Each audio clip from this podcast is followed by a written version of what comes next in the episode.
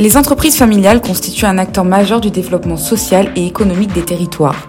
Leur organisation et leur culture propre en font des exemples de stabilité et de pérennité que les autres structures actionnariales peuvent difficilement concurrencer. Les études récentes montrent bien que les entreprises familiales sont plus résilientes face à la crise de la Covid-19 que les autres. L'actionnariat stable et engagé est une caractéristique qui explique cette résilience et cette longévité. Néanmoins, la transmission reste une étape critique à laquelle ce type d'entreprise est souvent insuffisamment préparé. Comment alors appréhender ce processus de transmission dans les entreprises familiales? Notre expert Cédric Etzel, Associated Partners, répond à nos questions dans cet épisode. Bonjour Cédric. Bonjour Manon. Cédric, pouvez-vous nous donner plus d'informations sur la situation des entreprises familiales en France? Alors peut-être un petit point de définition avant de démarrer. On appelle entreprise familiale toute entreprise ou groupe hein, dans lequel euh, finalement le pouvoir de décision est entre les mains d'une ou plusieurs familles qui sont souvent euh, fondatrices. Euh, ces entreprises qui sont largement majoritaires en France, parce que d'après les statistiques, elles représentent plus de 3 entreprises sur 4, et on les retrouve dans toutes les strates, euh, que ce soit des PME, ETI, voire même régulièrement dans des grands groupes. Donc en fait, ces, familles sont souvent animées par un, souhait de transmission. Alors cette transmission, elle est à la fois euh, managériale, c'est-à-dire euh, transmission des postes clés de l'entreprise euh, et du capital, mais aussi transmission des savoirs et des valeurs. et malgré cet enjeu de, transmission hein, qui, apparaît très clairement dans les priorités de, ces, familles quand on les interroge, on s'aperçoit que dans un très grand nombre, j'ai lu les statistiques comme quoi 9 sur 10, et finalement c'est pas étonnant, euh, une très grande majorité euh, n'est pas préparée à un plan de succession ou un plan de transmission. En fait, une des conséquences indirectes hein, de, cette impréparation, c'est que finalement on n'a que, on que 3% de ces entreprises familiales qui passent le cap de la quatrième génération. Euh, et en fait, quelle est la difficulté principale auquel elles sont confrontées? C'est que, bien évidemment, à chaque, chaque génération, on a toujours plus euh, d'actionnaires. Euh, certains s'investissant opérationnellement dans l'entreprise, d'autres restant uniquement actionnaires passifs. Et donc, plus que les entreprises détenues par des fonds ou cotés, euh, elles sont confrontées à des vraies difficultés d'alignement de l'ensemble des actionnaires sur une même stratégie. Alors, et, ce qu'on constate, hein, c'est que les, sujets de nature à créer des incompréhensions, voire même des tensions entre toutes ces parties prenantes ne manquent pas. On a la stratégie d'entreprise, euh, l'ambition de développement, l'attribution des postes clés et toutes les rémunérations liées, euh, qui sont souvent source de conflits en interne. Pensez-vous que le contexte de pandémie mondiale ait eu un impact sur le déroulement des transmissions? Alors je vais répondre à cette question, mais d'abord peut-être un, petit préambule sur l'impact sur les performances de ces entreprises.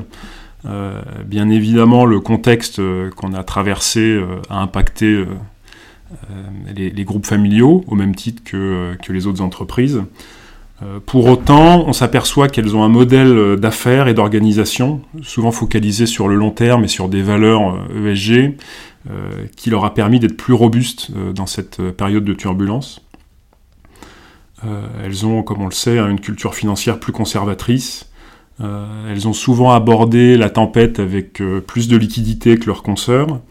Et puis on s'est aperçu que les, actionnaires familiaux ont été souvent diligents pour préserver la, trésorerie des entreprises en réduisant rapidement les, versements de dividendes ou de management fees. Donc euh, on a pu observer que le Covid euh, a eu euh, des impacts qui ont pu être antagonistes. certains critères ont accéléré la transmission à la jeune génération. cette jeune génération étant souvent plus à l'aise avec les nouveaux modes de travail, notamment le télétravail et le digital qui est de plus en plus important dans la gestion de l'entreprise. on a pu avoir des effets d'opportunité aussi sur des baisses de valeur, ce qui a permis de, euh, d'avoir des transmissions euh, qui ont pu être euh, réalisées avec, avec des, des, impacts fiscaux, on va dire, optimisés. et à l'inverse, notamment sur les groupes ou les sociétés familiales qui ont été fortement impactés par la crise, on a pu voir l'inverse, à savoir des, anciennes générations qui n'ont pas souhaité transmettre à la nouvelle des entreprises abîmées ou, ou fortement détériorées, soit euh, en rentabilité, soit en endettement. et, donc ce qui a pu aussi ralentir un certain nombre d'opérations qui étaient prévues. Globalement, les statistiques disent que le contexte de Covid a finalement accéléré les transmissions à la nouvelle génération. Quelles sont donc les étapes clés du process de transmission? Alors la transmission, ou même plus généralement à toutes les opérations qui vont toucher au capital de l'entreprise, euh, vont avoir des répercussions importantes, financières et fiscales bien évidemment, mais aussi opérationnelles. Alors effectivement, quand on parle de, transfert de titres, euh, euh, ça, ça va se traduire par la matérialisation déjà d'une valeur d'entreprise, donc une valeur de titre, et donc une plus-value et une fiscalité résultante. On va envisager potentiellement un changement de contrôle au sein du groupe, euh, une structuration de dette d'acquisition et donc une exigence accrue de contrôle financier.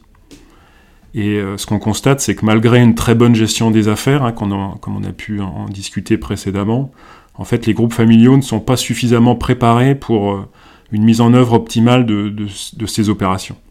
Et en fait, ces sujets, qui sont quand même complexes, doivent s'anticiper et se préparent en amont et euh, peuvent se préparer même plusieurs années euh, avant la réalisation de l'opération.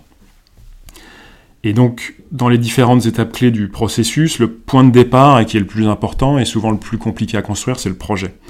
Euh, il faut construire un projet d'entreprise qui soit le plus fédérateur possible et qui soit partagé parmi toutes les parties prenantes, c'est-à-dire à la fois les actionnaires, mais aussi les équipes opérationnelles et le management.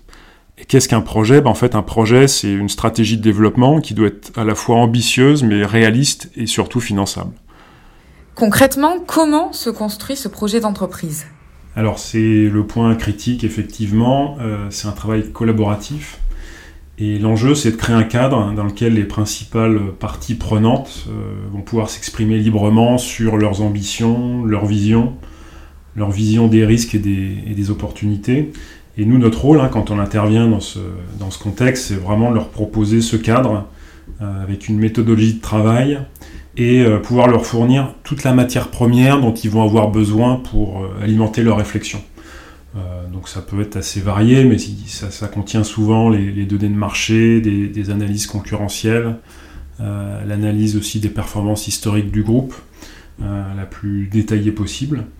Euh, nous, ensuite, on va animer ces ateliers de travail, hein, donc qui vont réunir euh, à la fois les managers, les opérationnels, euh, éventuellement les, différents directeurs financiers, RH, etc. Et la finalité, ça va être de construire un plan stratégique. Et ce qu'on va explorer, c'est notamment les, axes de croissance organique et externe, les pistes d'amélioration de performance, les possibles opportunités technologiques. Et, ça, ça va être fait de manière itérative parce que le plan stratégique, il va se décliner à la fois en feuille de route opérationnelle, euh, ce qui va permettre euh, d'être adoubé par les gens qui vont devoir le mettre en œuvre, euh, et aussi en business plan chiffré, ce qui va permettre de s'assurer qu'il est, attractif pour des investisseurs ou des financeurs et qu'il est pertinent économiquement et financièrement pour les actionnaires. Et enfin, euh, ce qui est important, c'est d'aligner les intérêts. Donc on va confronter les, différentes visions, euh, que ce soit euh, les actionnaires ou les managers.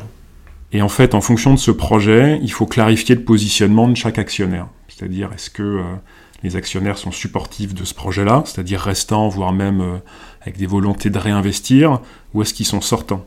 Et cette clarification va permettre de construire le projet autour d'un noyau dur d'actionnaires qui vont être supportifs et qui vont accompagner, qui vont accompagner l'entreprise ou le groupe euh, dans, sa, dans la réalisation de, de ce projet-là. Sur la base de ce socle va se décliner naturellement tout le reste, c'est-à-dire la structuration juridique du groupe, euh, l'alignement de la gouvernance hein, sur, cette, euh, sur cette structuration, l'attribution des postes clés, les, les rémunérations. et en fait, tout ce travail d'organisation cible doit répondre à un seul objectif, c'est permettre la mise en œuvre optimale de la stratégie de l'entreprise qu'on a définie précédemment. La transmission est un sujet complexe, touchant aux aspects capitalistiques, managériaux, mais aussi culturels. Le point de départ de toute opération réussie est donc le partage d'une stratégie d'entreprise fédératrice. Ensuite, la structure financière de l'entreprise, sa gouvernance et son organisation seront déterminées et implémentées pour permettre la mise en œuvre optimale de cette stratégie. La transmission apportera alors à l'entreprise un souffle nouveau et de nouvelles méthodes de travail. Merci Cédric d'avoir éclairé ces différents points avec nous. Au revoir Manon. Et à très bientôt pour un nouvel épisode de The June Podcast.